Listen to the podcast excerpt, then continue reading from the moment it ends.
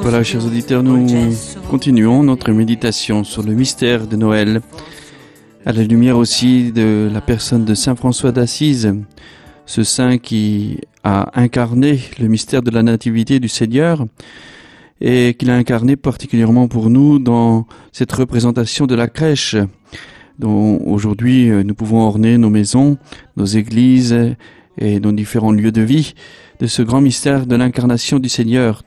Tout d'abord parce que François a été vraiment touché par, euh, par la présence du Christ, par son humilité. Quand nous méditons la vie de Saint François d'Assise, nous méditons surtout sur la pauvreté, sur le Christ pauvre et crucifié. Mais ce Christ pauvre et crucifié, c'est ce Christ qui, qui s'est incarné.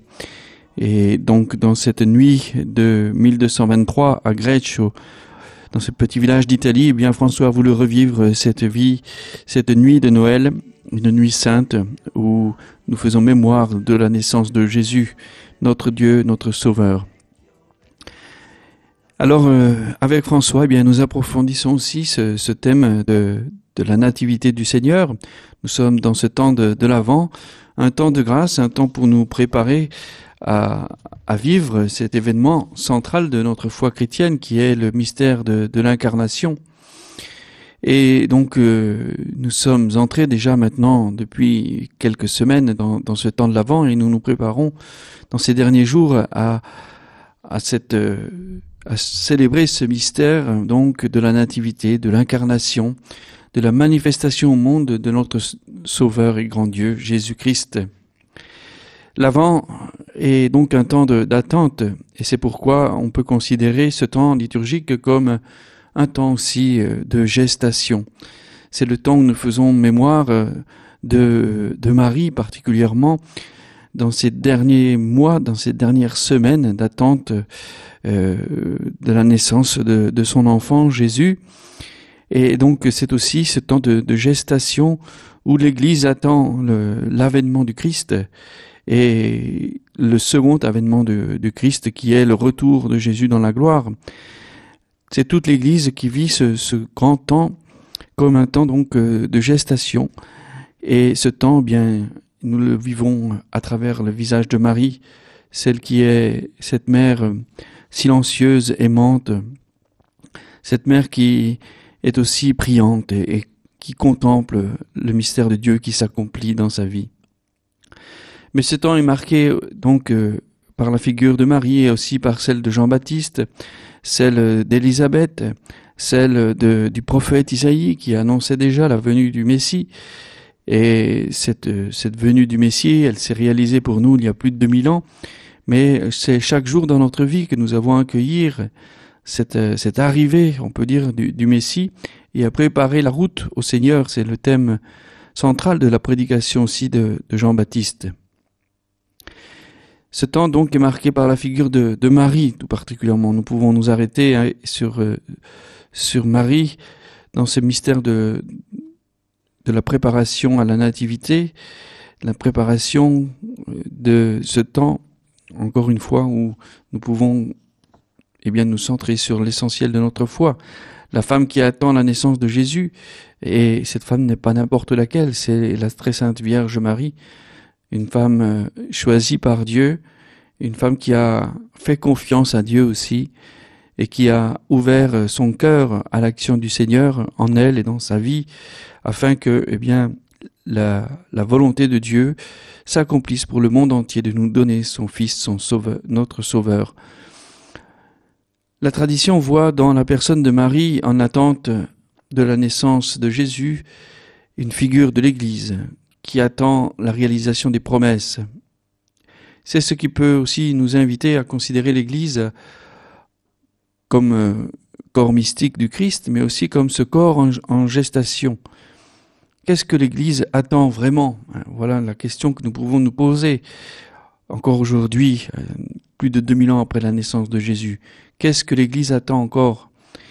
Il faut ici ajouter qu'en parlant de l'Église, on considère non pas une institution extérieure, sociale et politique, comme on parlerait d'un syndicat, d'un parti politique ou d'un groupe quelconque, mais l'ensemble des chrétiens, et donc nous-mêmes, chacun comme membre du corps. L'Église, c'est avant tout euh, le, corps que nous forme l'ensemble des baptisés. Et donc l'Église, c'est ce grand mystère dans lequel nous sommes réunis et dans lequel nous faisons partie. Il n'y a pas d'Église, bien sûr, sans, sans baptisés, sans cette communion des baptisés. Donc c'est à entendre tout d'abord comme eh bien c'est ce corps que forme l'ensemble des baptisés. L'attente de la naissance du Seigneur est le, centre, bien sûr, de ce temps de, de l'Avent. La phrase qui va guider notre réflexion, c'est celle qu'on trouve dans l'évangile de l'Annonciation du Seigneur, alors que l'ange Gabriel se présente à Marie pour lui annoncer qu'elle va être la mère du Sauveur. L'ange attend ce oui de Marie, ce fiat. Et Marie va répondre dans sa foi pour manifester aussi cette collaboration avec euh, l'action de l'Esprit Saint, avec la grâce de Dieu. Marie dit alors, Voici la servante du Seigneur, que tout se passe pour moi selon ta parole. Alors l'ange la quitta.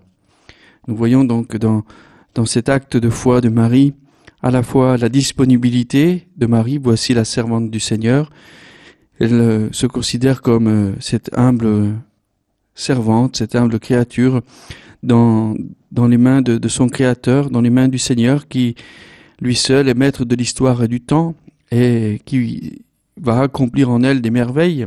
Donc Marie s'abandonne. Voici la servante du Seigneur.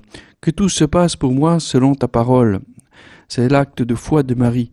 Marie ne dit pas seulement un oui euh, du bout des lèvres, mais Marie veut correspondre à cette intention de Dieu, à la volonté de Dieu, que tout se passe pour moi selon ta parole.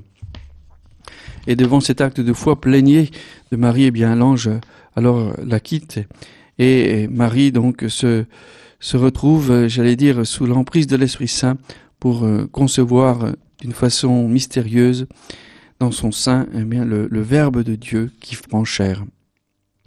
L'avant est un temps où pour une part, mais pour une part seulement, l'Église fait mémoire de l'attente de la naissance du Sauveur dans la chair. C'est ce que nous vivons dans ces derniers jours particuliers et qu'on appelle aussi les jours de la neuvaine préparatoire à Noël. En effet, c'est un aspect de l'Avent, d'être un temps de préparation aussi euh, à Noël. Et en parlant ainsi, je pense que pour beaucoup de chrétiens, Noël est perçu d'abord comme la fête de la naissance de Jésus à Bethléem, même si la date du 25 décembre, comme on le sait, n'est pas forcément la date anniversaire de l'événement historique de la naissance de Jésus. C'est une date qui a été choisie dans l'histoire aussi pour euh, manifester aussi la victoire du, Christ, la lumière du Christ sur, euh, sur les ténèbres, hein, puisque ce, ce jour du 25 décembre était célébré dans les traditions païennes comme le jour du Sol Invictus, hein, la victoire du, du, soleil, la victoire de la lumière. Et, et donc ce soleil Invictus, pour nous, c'est le Christ, bien sûr. Et c'est peut-être vraiment alors euh, cette date qui correspond le plus à la naissance de celui qui est pour nous la lumière du monde, qui vient éclairer tout homme. Le cycle avant Noël, Épiphanie est moins la mémoire de la naissance de Jésus qu'une grande célébration de la manifestation du Seigneur. Voilà ce que nous, nous célébrons. Ce n'est pas seulement une, naissance pour nous rappeler un événement historique, mais pour euh, célébrer la manifestation du Seigneur. Le mot épiphanie euh, renvoie à celui de manifestation. Mais qu'est-ce qui signifie au juste ce mot épiphanie? Dieu se rend visible à nos yeux. L'invisible, l'éternel, celui qui peut dire en toute vérité Je suis Dieu et non pas homme, se fait alors homme parmi les hommes, l'un d'entre nous. Il entre dans notre histoire et fait donc de l'histoire humaine un temps de gestation. C'est pourquoi l'avant nous rappelle que le temps que nous vivons depuis la naissance du Christ à Bethléem, mais surtout depuis sa mort et sa résurrection, est un temps de, gestation. Nous sommes dans ce temps d'attente. Il faut donc voir avoir présent à l'esprit que dans le plan de Dieu, c'est toute l'histoire du salut, l'aventure de Dieu avec les hommes qui est un temps d'attente. En effet, la phrase Je suis Dieu et non pas homme est un texte qui est lu pour la fête du Sacré-Cœur de Jésus. Cette phrase doit être mise dans son contexte. Je n'irai pas selon l'ardeur de ma colère, je ne détruirai plus Israël, car je suis Dieu et non pas homme. Au milieu de vous, je suis le Dieu saint, et je ne viens pas pour exterminer. C'est une citation du prophète Osée au chapitre 11, le verset 9. La venue de Dieu parmi les hommes est une histoire de salut. Dieu, au milieu de nous, est une bonne nouvelle et non le signal d'un danger. On comprend alors que durant le temps de Noël, plus précisément aussi les fêtes qui célèbrent qui sont célébrées après l'avènement de la Nativité du Seigneur, le 27 décembre par exemple, le jour où l'Église fait mémoire de Saint Jean, la liturgie fera résonner le début de la première lettre de Saint Jean, qui, qui déclare ce qui était depuis le commencement, ce que nous avons entendu, ce que nous avons contemplé de nos yeux, ce que nous avons vu et que nos mains ont touché, c'est le Verbe, la parole de la vie. Oui, la vie s'est manifestée, nous l'avons contemplée et nous portons témoignage. Nous vous annonçons cette vie éternelle qui était auprès du Père et qui s'est manifestée à nous. Ce que nous avons contemplé, ce que nous avons entendu, nous vous l'annonçons à vous aussi, pour que vous aussi vous soyez en communion avec nous, et nous, nous sommes en communion avec le Père et avec son Fils Jésus-Christ. Et c'est nous qui écrivons cela, afin que nous ayons la plénitude de la joie.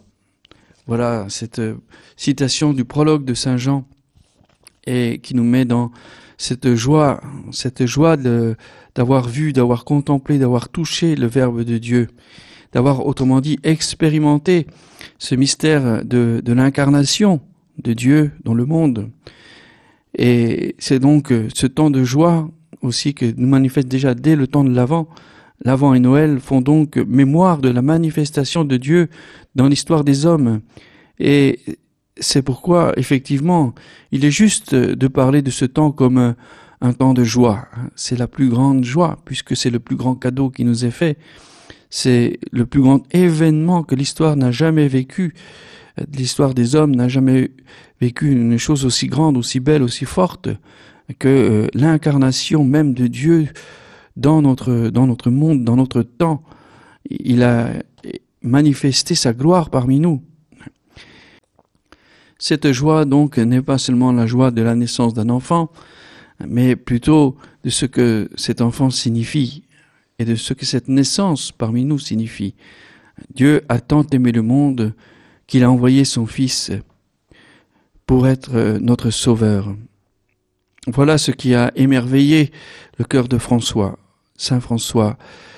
Et il a été touché, bien sûr, comme qu'on pourrait dire comme chacun d'entre nous. Mais François a voulu aussi le, manifester pour que cet événement puisse euh, comme s'incarner aussi à nouveau dans, notre vie concrètement et sous nos yeux à travers à travers la crèche, à travers cette représentation magnifique du, du, de la naissance de ce moment de grande joie sur le monde qui est la naissance de Jésus. Et donc, euh, quand nous contemplons la crèche, nos yeux, nous aussi, ben, s'émerveillent. Bien sûr, nous, nous voyons, de, nous sommes devant une représentation, mais euh, nous goûtons quelque chose de cette joie intérieure que nous, nous donne aussi l'apôtre Jean, de pouvoir nous aussi bien nous arrêter un moment et contempler ce grand mystère. L'agnello che bruca, la gente che dica e che canti così. È Natale.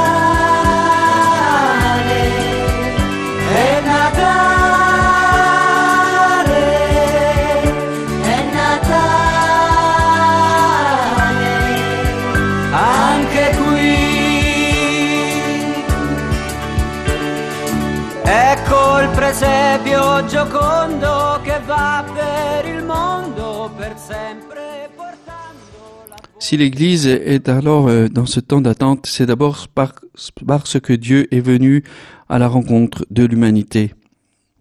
Depuis que Dieu est entré dans l'histoire des hommes, et c'est le sens de l'alliance, euh, des alliances dans l'Ancien Testament, avec Abraham, avec Moïse, et surtout depuis que Dieu en Jésus de Nazareth s'est manifesté dans la chair, le monde est en attente.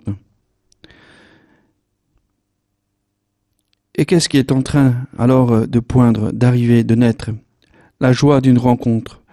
La joie de Dieu qui découvre en Jésus l'humanité accomplie. La joie de l'homme qui découvre en Jésus la promesse que Dieu lui fait.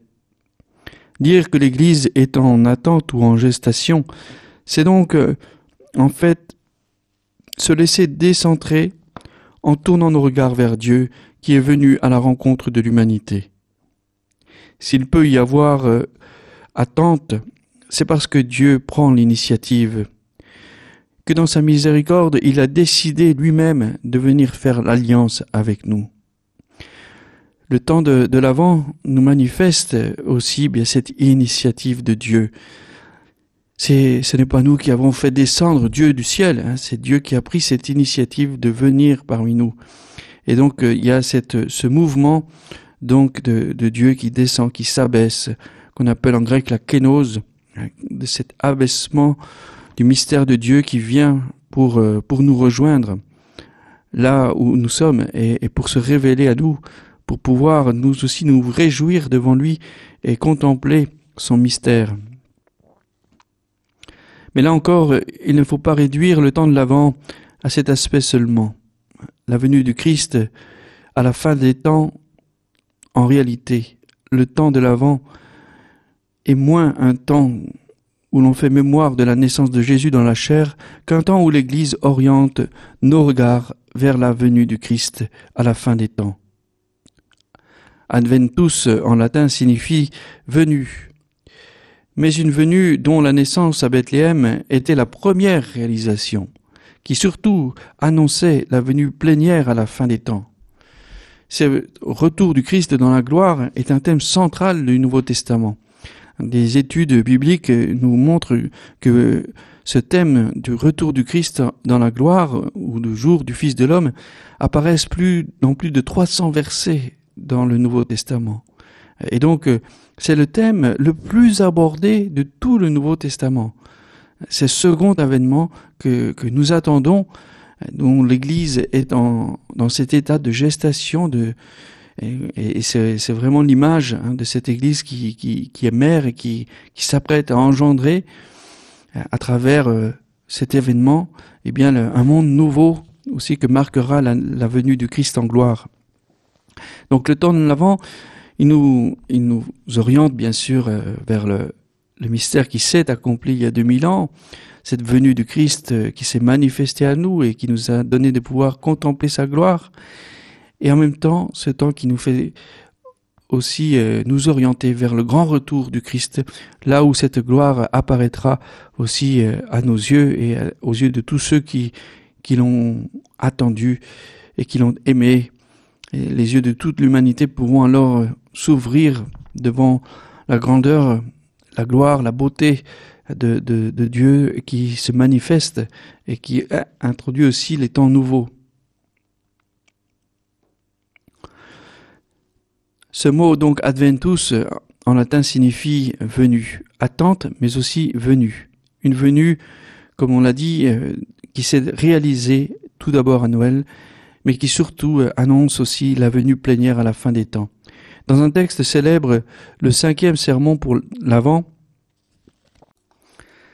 Saint Bernard explique qu'il n'y a pas une seule venue, celle de Jésus, qui vient au monde après avoir été porté par Marie en son sein durant neuf mois, mais trois venues que l'on décline comme le tiercé, on pourrait dire, dans le désordre.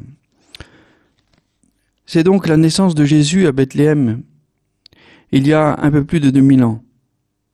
Dieu s'est fait homme parmi les hommes. La troisième venue, c'est l'attente du retour du Christ dans la gloire. Nous le chantons au cœur de l'Eucharistie. nous attendons ta venue dans la gloire. L'attente dont nous faisons mémoire durant l'Avent, ce n'est pas seulement celle de Marie, mais celle du royaume. On sait que dans l'Évangile, Jésus parle du royaume de Dieu avec des images, la graine de moutarde, la levure enfouie dans la pâte, des images qui disent quelque chose de cette gestation, de cette attente du royaume. Si l'on peut dire que l'Église est en attente, c'est parce qu'elle attend et prépare le royaume dont elle est déjà une certaine réalisation. C'est pour cela que la fin de l'année liturgique rejoint le début. Ce que nous avons célébré le premier dimanche de l'Avent et ce que nous avons célébré lors de la fête du Christ roi de l'univers se rejoignent intimement. L'Église attend la réalisation du royaume de justice et de paix inauguré par la Pâque du Christ. Restez dans la vigilance. Voilà le thème central de, ce temps de l'Avent. Mais entre la première et la troisième venue, il y en a une deuxième. Et ce temps intermédiaire, dit Saint Bernard, c'est le temps dans lequel nous vivons aujourd'hui. Chaque jour, le Seigneur vient. Si nous l'accueillons, si nous lui ouvrons la porte, si lui ouvrons notre cœur, il vient pour faire en nous sa demeure. Et c'est pourquoi le premier dimanche de l'Avent est placé sous le signe de cette vigilance. La vigilance, c'est la vertu par excellence de l'Église en attente. Un chant pour la fête du Christ roi peut nous aussi nous aider à comprendre ce temps de veille et de vigilance. Amour qui nous attend au terme de l'histoire, ton royaume s'ébauche à l'ombre de la croix. Déjà sa lumière traverse nos vies. Jésus, Seigneur, hâte le temps, reviens, achève ton œuvre. Quand nous verrons ta gloire transformer l'univers. Jusqu'à ce jour, nous le savons, la création gémit en travail d'enfantement. Nous attendons les cieux nouveaux, la terre nouvelle, où régnera la justice. Nous cheminons dans la foi, non dans la claire vision, jusqu'à l'heure de ton retour.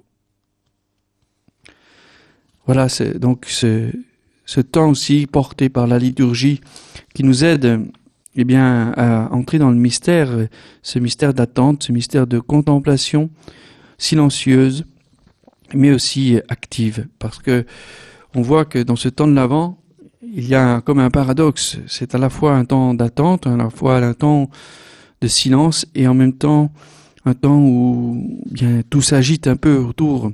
Et nous voyons aussi dans la vie de Marie cet épisode aussi de, de cette agitation.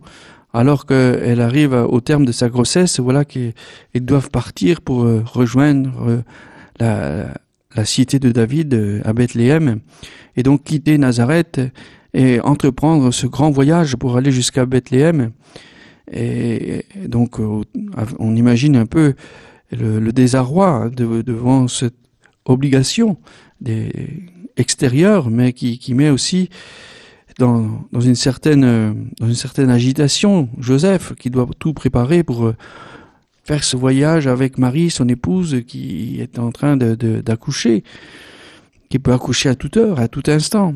Alors, euh, on voit que ce temps de l'avant, eh bien, c'est un temps aussi où on est délogé, où on est aussi euh, bousculé, et il y a toujours un peu cet édit de César hein, qui, qui, qui plane autour de, de, nos agendas et autour de, de, nos organisations bien planifiées pour venir tout chambouler au dernier moment. Hein. Tout ce qu'on avait prévu, ben, pas, ça marche pas. Il faut faire un autre plan, il faut trouver autre chose. Et ça fait partie de la conduite de Dieu pour nous faire euh, vivre ce, temps, un temps de l'attente, mais un temps qui, qui n'est pas un temps passif, euh, où nous sommes euh, aussi engagés à avancer, à nous mettre en chemin.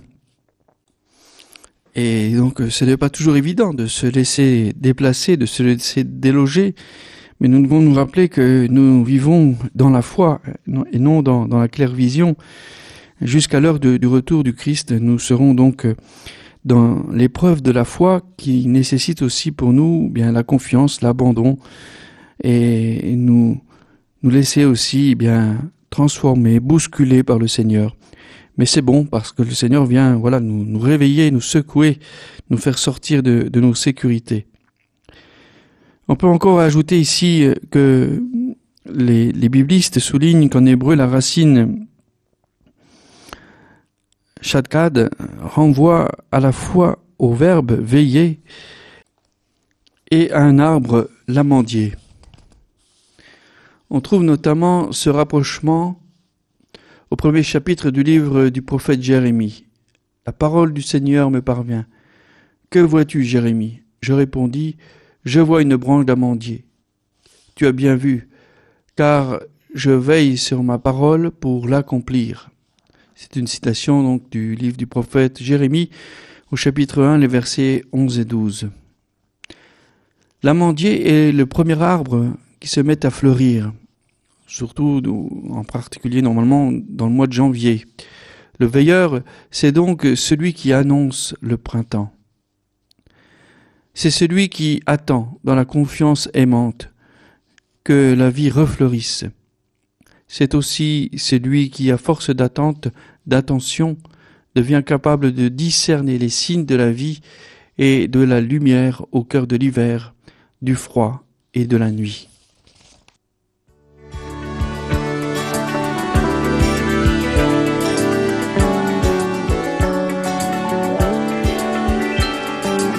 Ecco la stalla di Greccio con l'asino e il bove e i pastori di Coccio che accorrono già. Monti di sughero, prati di muschio, col gesso per neve, lo specchio per fosso, la stella che va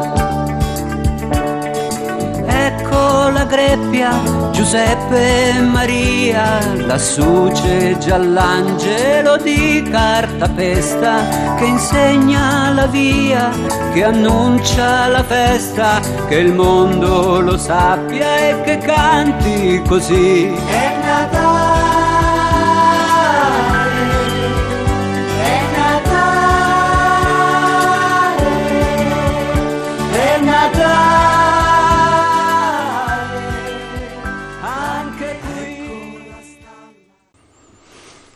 Voilà, donc nous disions que ce temps de l'avant, c'est ce temps de l'attente, le temps de la joie, le temps aussi qui vient nous, nous bouleverser dans, dans nos programmes. Et c'est un temps de vigilance, c'est un temps de, de, où nous sommes appelés par l'Église à veiller, à veiller dans, dans la prière, à attendre l'avènement glorieux du Seigneur. Et dans cette attente, dans cette euh, vigilance que l'Église nous demande, eh bien, nous sommes vraiment aussi portés par la, richesse, la beauté de toute la liturgie, en particulier euh, des textes de la parole de Dieu, mais aussi euh, les textes de l'Église, les prières de la messe, les oraisons qui accompagnent la messe et la liturgie des heures les hymnes, etc. Donc tous ces textes de l'Église aussi nous disposent pour entrer dans, ce temps particulier et, pour nous mettre dans cette attente, dans cette joie, même au cœur, et aussi cette attitude de, ceux qui veillent dans la prière. Par exemple, nous avons entendu au début de l'avant cette antienne pour entrer dans ce temps liturgique. Accorde-nous, Seigneur, d'attendre sans faiblir la venue de ton Fils, pour qu'au jour où il viendra frapper à notre porte, il nous trouve vigilants dans la prière, heureux de chanter sa louange. Voilà l'attitude que nous devons euh, revêtir en ces jours qui nous préparent à Noël. Une attente tout d'abord qui, est aussi une épreuve. Nous demandons au Seigneur de ne pas faiblir dans cette épreuve, d'attendre sans faiblir la venue de ton Fils. Euh, sans faiblir, c'est-à-dire sans nous laisser prendre par toutes les distractions. Et on sait aujourd'hui euh, combien les distractions sont grandes autour de nous pour euh, voilà, nous nous détourner du sens, euh, du sens profond et de la contemplation de, de, de Noël, hein, de ce mystère que nous célébrons, parce que nous sommes pris à travers des préparatifs, à travers euh, les invitations que l'on doit lancer à, à, la famille, à travers l'organisation pour pour que la fête soit réussie, etc. Et donc nous pouvons quelque part, eh bien, faiblir aussi un peu dans, notre attente Hein, de, la venue de ton Fils, Seigneur, euh, pour qu'au jour où il viendra frapper à notre porte, il nous trouve vigilants dans la prière, nous trouve vigilants dans la prière. Et Alors, euh, bien sûr, cette vigilance dans la prière, elle est portée par toute la prière de l'Église. Mais encore une fois, l'Église, c'est le peuple des baptisés.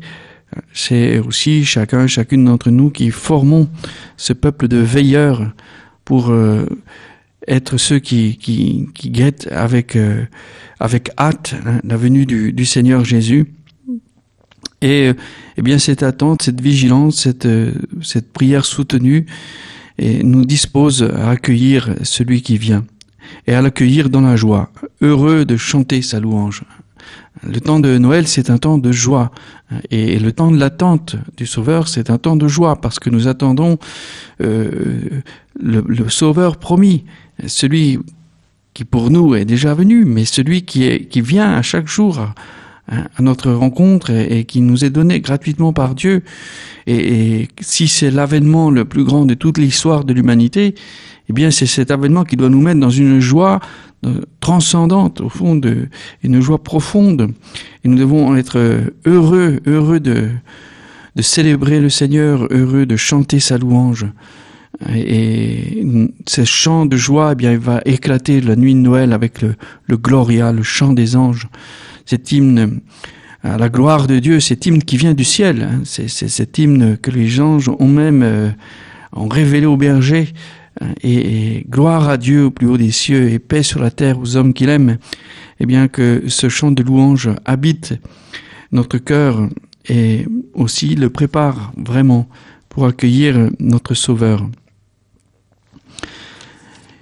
Un temps donc euh, aussi, euh, comme on l'a dit, hein, de, où nous devons nous laisser euh, façonner par le Seigneur qui vient euh, dans des moments ou dans des situations euh, que imprévues, dans des circonstances imprévues de notre vie qui vient comme surgir pour voilà pour nous mettre en route. Et nous nous, sommes un peu comme Joseph, comme Marie, eh bien appelés à à nous laisser déstabiliser et déstabiliser dans nos projets, non pas déstabiliser dans la profondeur de notre foi, mais, euh, mais dans nos projets, c'est-à-dire dans tout ce qu'on a prévu pour euh, passer eh bien une belle fête de Noël cette année. Hein, et on a invité euh, justement les amis, ou bien invité la famille, on a prévu tel ou tel déplacement, on a prévu tel ou tel cadeau, etc., que l'on va offrir. Euh, on a même déjà commencé à préparer le repas, enfin ou le menu. Et euh, ben voilà, dans tous ces lieux, dans tous ces, il y aura sûrement euh, quelque part une forme entre guillemets d'édite César qui va tomber, qui va venir faire que ben voilà, c'est pas tout à fait comme on avait prévu. Eh bien, voilà, à nous, comment nous l'accueillons cet imprévu. Et Marie et Joseph nous donnent, eh bien, la disposition pour accueillir l'imprévu de Dieu.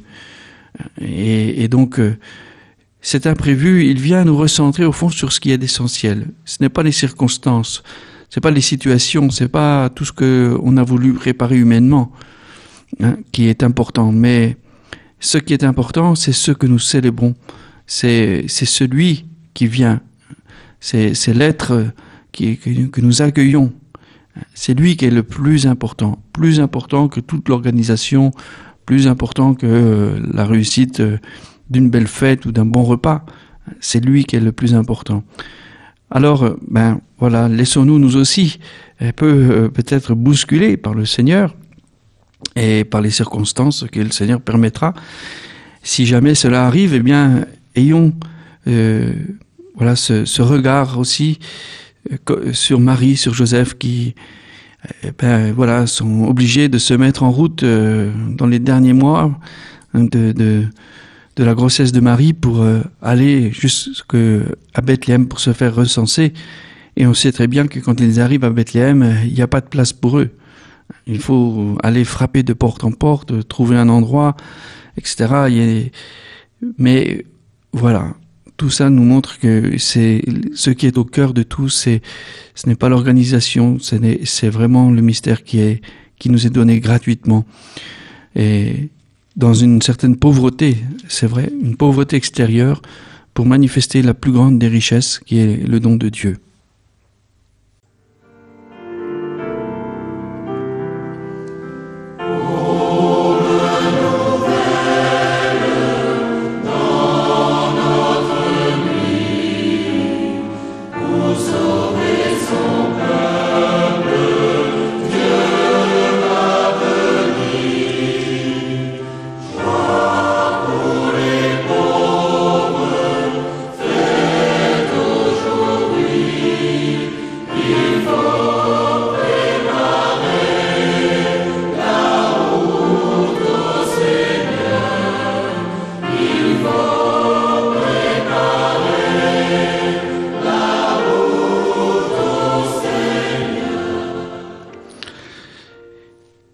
Et bien justement, nous sommes arrêtés sur cette pauvreté extérieure pour nous donner la plus grande des richesses.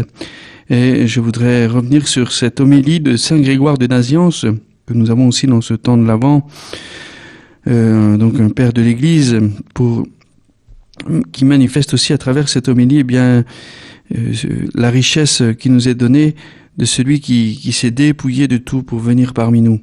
Le Verbe de Dieu, dit Saint Grégoire de Naziance, qui est éternel, invisible, incompréhensible, incorporel, principe né du principe, lumière née de la lumière, source de la vie et de l'immortalité, empreinte fidèle du premier modèle, marque ineffaçable, ressemblance identique du Père. Intention et pensée de celui-ci progressent vers son image. Il prend chair pour sauver la chair. Il s'unit à une âme raisonnable pour sauver mon âme. Il veut purifier le semblable par le semblable.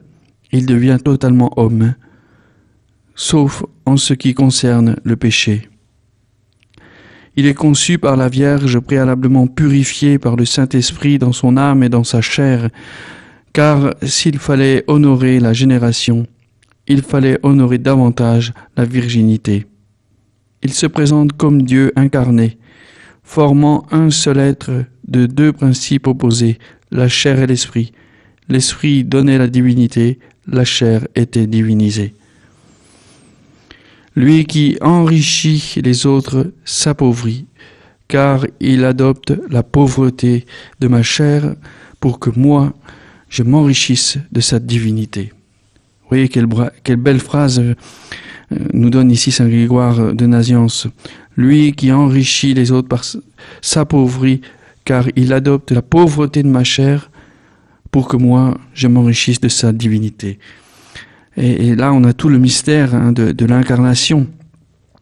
Ce temps de l'avance n'est pas seulement un temps de, joie, un temps d'attente, c'est aussi un temps de conversion et un temps de conversion, euh, j'allais dire, de, notre foi pour nous nous purifier justement de, de, tout ce qui peut être encore extérieur ou de tout ce qui peut être secondaire pour aller au cœur même de notre foi, qui est le mystère de l'incarnation. Ce mystère, euh, euh, si encore une fois, qui a, a, touché tellement profondément le cœur de François, parce que il justement lui qui est, c'est un peu ce que saint François a vécu, ou du moins il l'a mis en application dans sa vie.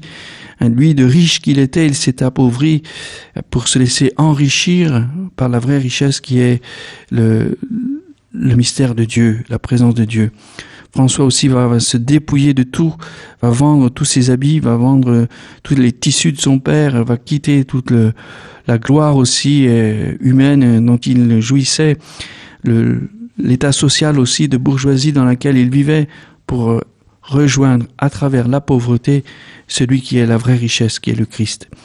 Et, donc, vous voyez, c'est toujours à travers cet abaissement que nous, nous pouvons rencontrer celui qui lui-même en premier s'est abaissé pour nous. Et, donc, ce temps de l'avant, eh bien, c'est ce temps aussi voilà, où nous nous dépouillons de l'extérieur pour nous centrer sur l'essentiel de notre foi. Et notre foi, elle nous fait adhérer au mystère du Christ, l'unique sauveur, le rédempteur du monde, le Verbe de Dieu fait chair et qui vient pour nous sauver. Et donc euh, Jésus n'est pas seulement un personnage historique, Jésus n'est pas un faiseur de miracles, Jésus n'est pas celui qui est venu pour nous parler du Père, il n'est pas un prophète, Jésus est Dieu, Jésus est le vrai Dieu et vrai homme du mystère de l'incarnation. Il s'est uni la nature humaine et la nature divine pour euh, venir jusqu'à nous.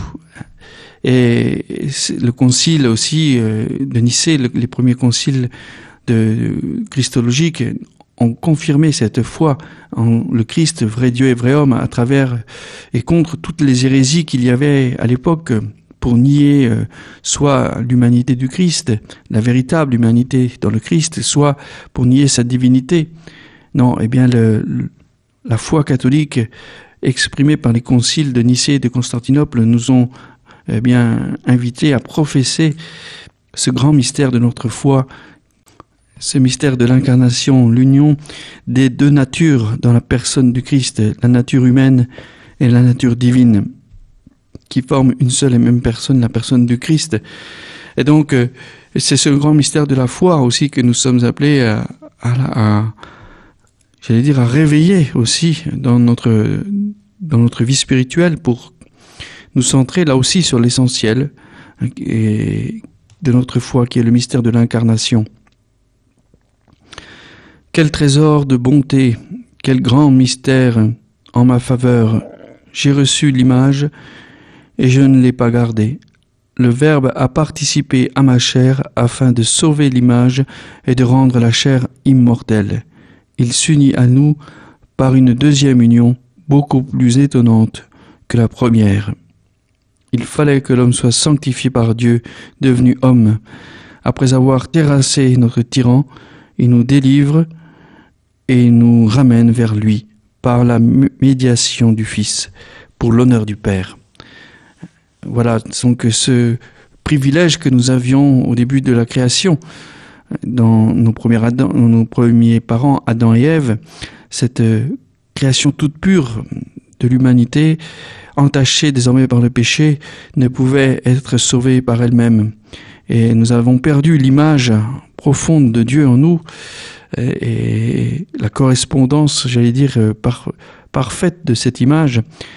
Et nous la retrouvons euh, à travers le Christ lui-même, qui est plus que l'image du Père, puisqu'il est vraiment, lui, la, deuxième, deuxième personne de la Trinité, le Verbe de Dieu fait chair. Alors cet aspect théologique aussi est au cœur de, de l'Avent et au cœur de, Noël que nous allons fêter. Hein. Et, donc c'est bon pour nous aussi aujourd'hui de, de, nous, de nous rappeler hein, ce, ce qui fait le, le propre de notre foi chrétienne, hein, ce mystère de, l'incarnation du Fils de Dieu dans la chair, le Verbe de Dieu fait chair. Voilà, chers auditeurs, et eh bien, comme je le disais aussi, le temps de l'avance, c'est le temps où nous laissons porter par la liturgie. Alors, euh, eh bien, nous allons terminer par, euh, par ce chant que je vous propose, ce chant euh, vient Jésus, qui est une hymne tirée de la liturgie des heures de ce temps de l'avant.